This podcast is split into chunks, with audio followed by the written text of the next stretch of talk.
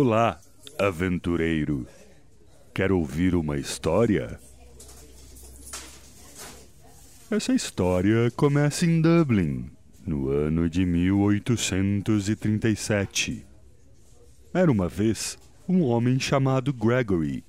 Gregor, ou Greg para os mais chegados, perto de seus 28 anos.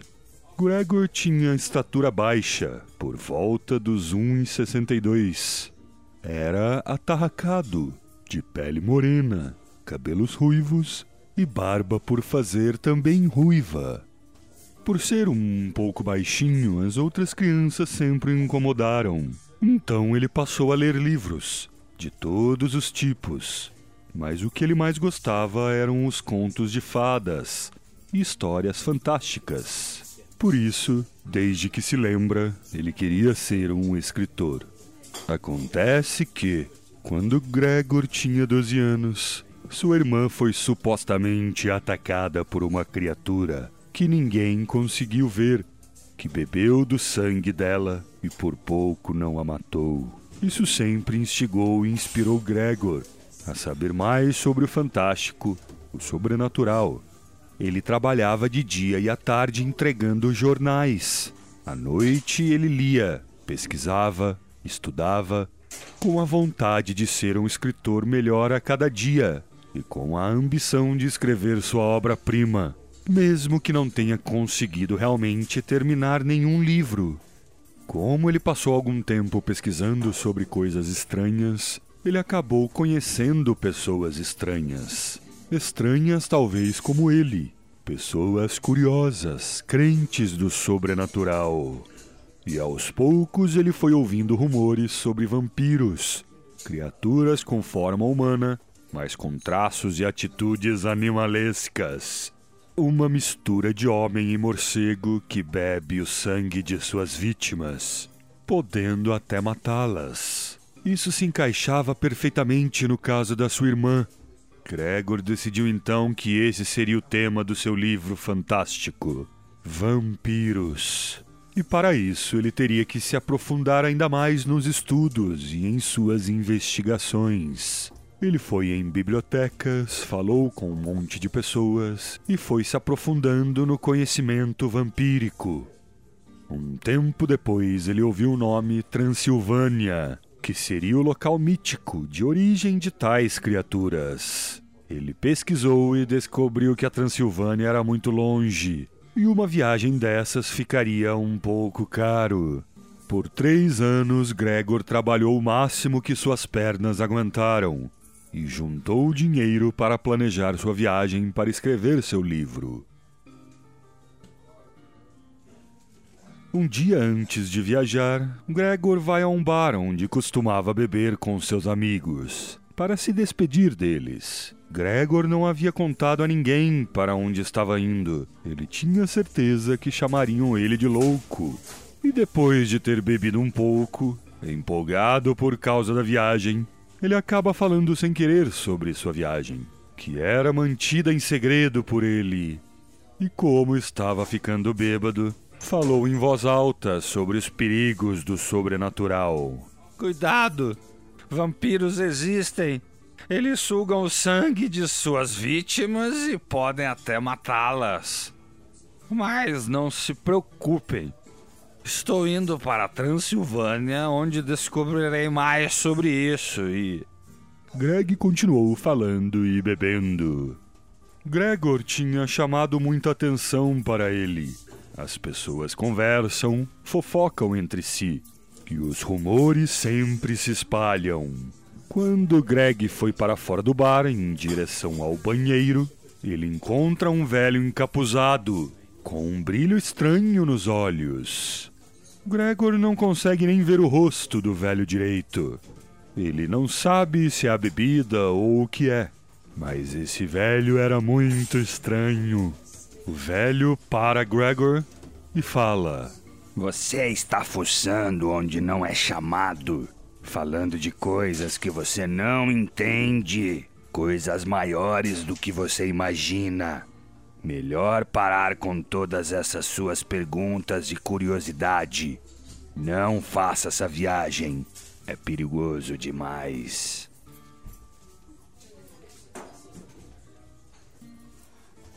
Gregor acorda depois do meio-dia, com uma ressaca daquelas de esquecer o próprio nome, e embarca no trem para sua jornada literária fantástica.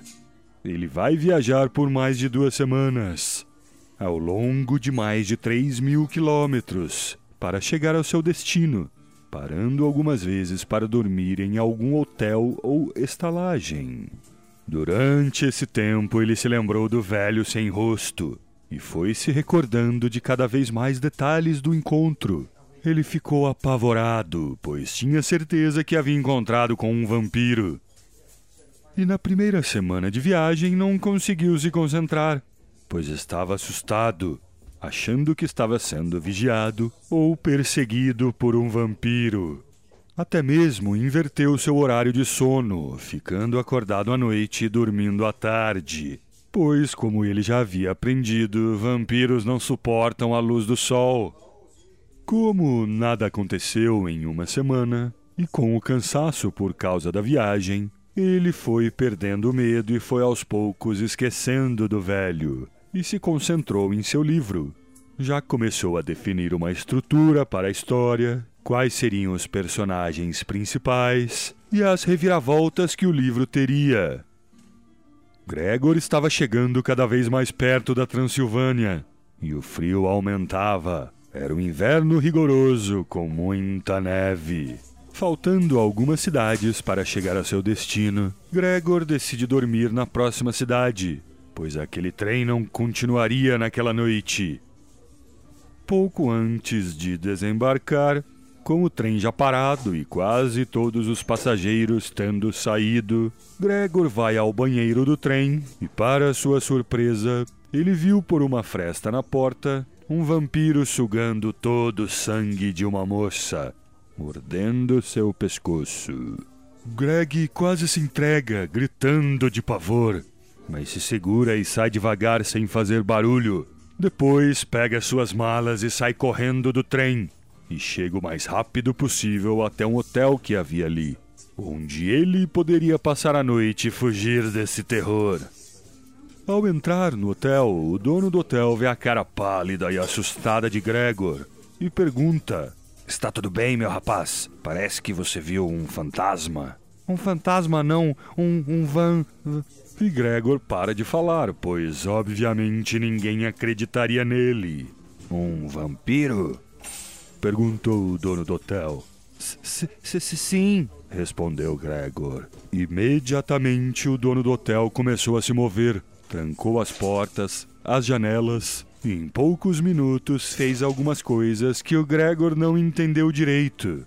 E depois de um tempo, parou e falou: Estamos protegidos por enquanto. Me conte mais sobre esse seu encontro. Greg estava tão apavorado que, quando percebeu, ele já tinha contado sobre o velho e sobre o seu livro. Só parou quando os dois ouviram barulhos do lado de fora do hotel. Gregor travou e ficou sentado no meio do saguão, apavorado, repetindo as mesmas palavras: Água benta, crucifixo, madeira, alho. Água benta, crucifixo, madeira, alho. Água benta, crucifixo, madeira, alho. Ele realmente pirou de vez. O dono do hotel estava mais preocupado com a criatura lá fora e ignorou Gregor enquanto continuava com suas artimanhas de proteção. Todas elas baseadas mais ou menos nas palavras que Gregor continuava repetindo. Isso foi deixando o dono do hotel curioso. Esse rapaz sabe com o que está lidando? Passando o perigo com o dia amanhecendo, o dono do hotel acorda Gregor do transe a tapas, gritando: Você sabe o tipo de perigo que atraiu para cá? Gregor, ao apanhar, lembrou da sua infância, sempre apanhando dos outros. Decidiu revidar dessa vez, mas sem sucesso.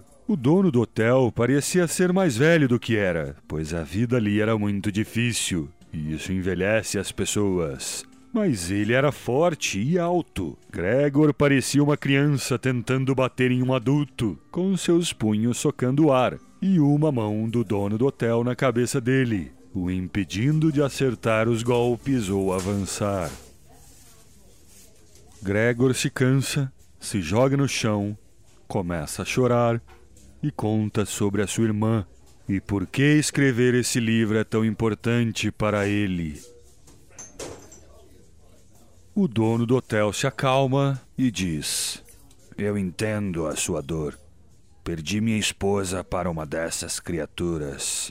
Me conte mais sobre sua irmã e sobre seu livro. E Gregor conta tudo para o dono do hotel, que depois de tudo isso conclui: Se eu fosse você, eu fugiria desse lugar o mais rápido possível. Volte para sua terra, volte para Dublin. Não vale a pena todo esse perigo por causa de um livro. Você pode escrever seu livro no conforto de uma casa, de uma lareira. Você não foi feito para isso, meu jovem. Não sobreviveria nem um dia. Gregor percebe que o que ele estava fazendo realmente era loucura e decide ir embora dali. O dono do hotel aconselha ele a ir no outro dia. Afinal, já estamos seguros aqui. No hotel, ninguém nem nenhuma criatura vai entrar se eu não quiser. Como Gregor estava exausto, aceitou na hora. E nessa noite dormiu o melhor sono que ele podia se recordar. Ao acordar, ele se depara com o dono do hotel, em pé na frente dele, que diz: Desculpe, Gregor, não espero que entenda, mas o que você sabe não pode ser revelado ao mundo. Nesse momento, o vampiro entra no quarto e ataca Gregor, sugando todo o seu sangue e o matando. O vampiro pega os livros e anotações de Gregor e os leva embora, sem antes dizer: Obrigado pelo café da manhã. Esse nosso acordo pode funcionar por muito tempo. Contanto que você não ataque ninguém da cidade, eu aceito colaborar com você. Fim.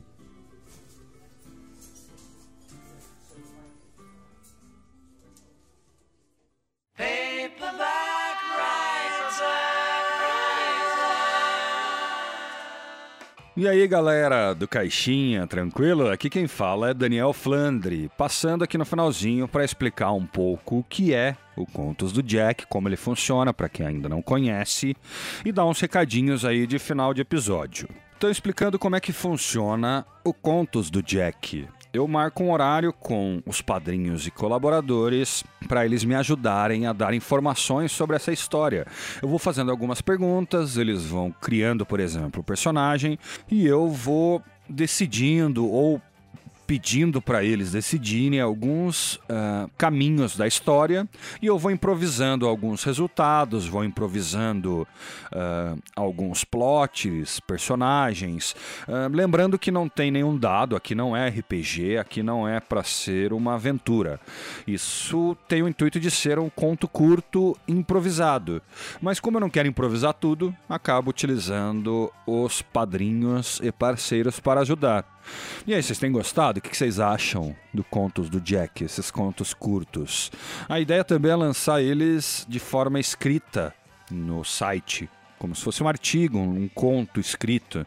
O que vocês acham? Manda comentários pra gente aí pra dizer se vocês estão gostando desse formato, o que vocês acham que deve melhorar. O tamanho do episódio às vezes fica um pouco maior, um pouco menor.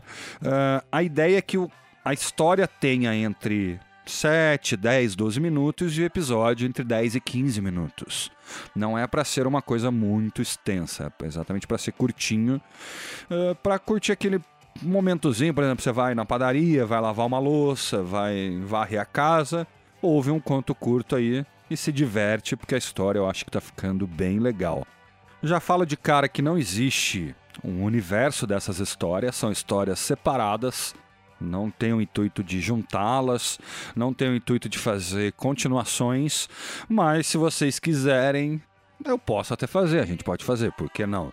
Por exemplo, nessa história, o Gregor não conseguiu nem escrever o livro dele, né? Isso aí foi uma coisa que até, de uma maneira ou de outra, chateou alguns dos participantes.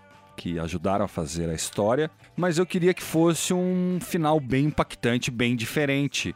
Ficou até parecido com alguns plots de alguns de algumas coisas, de algumas histórias. Eu não vou nem comentar, espero que vocês é, lembrem de algumas dessas histórias e comentem. Não que seja plágio, não quis copiar, mas as influências acabam existindo e eu acho que acabou sendo forçado por um lado legal essa esse final inusitado, onde o, o, dono do hotel acabou traindo o Gregor, né? Ele faz isso direto para manter o seu hotel o seu local e a sua cidade segura. Eu acho que a única coisa que ficou estranha nesse hotel é que acho que não devia ser um hotel, né? Porque não tem hóspede, o único hóspede era ele, né? O Gregor. Mas sei lá, vamos, vamos seguir, vamos seguir. Se você quer colaborar com essas histórias, dando informações e lugares, nomes de personagens, coisas que eu pergunto sobre os personagens, história, para criar esse conto, você pode fazer isso ajudando via patronato. Tem alguns níveis que vão te dar direitos a algumas recompensas. E para participar da criação dos contos do Jack, você tem que ser padrinho de nível 10. 10 reais, onde você vai ter acesso ao grupo do Discord, é onde eu faço as criações desses personagens, é onde futuramente, provavelmente no começo do ano que vem, a gente já vai conseguir, a gente vai fazer algumas mesas de RPG só para padrinhos de nível 10.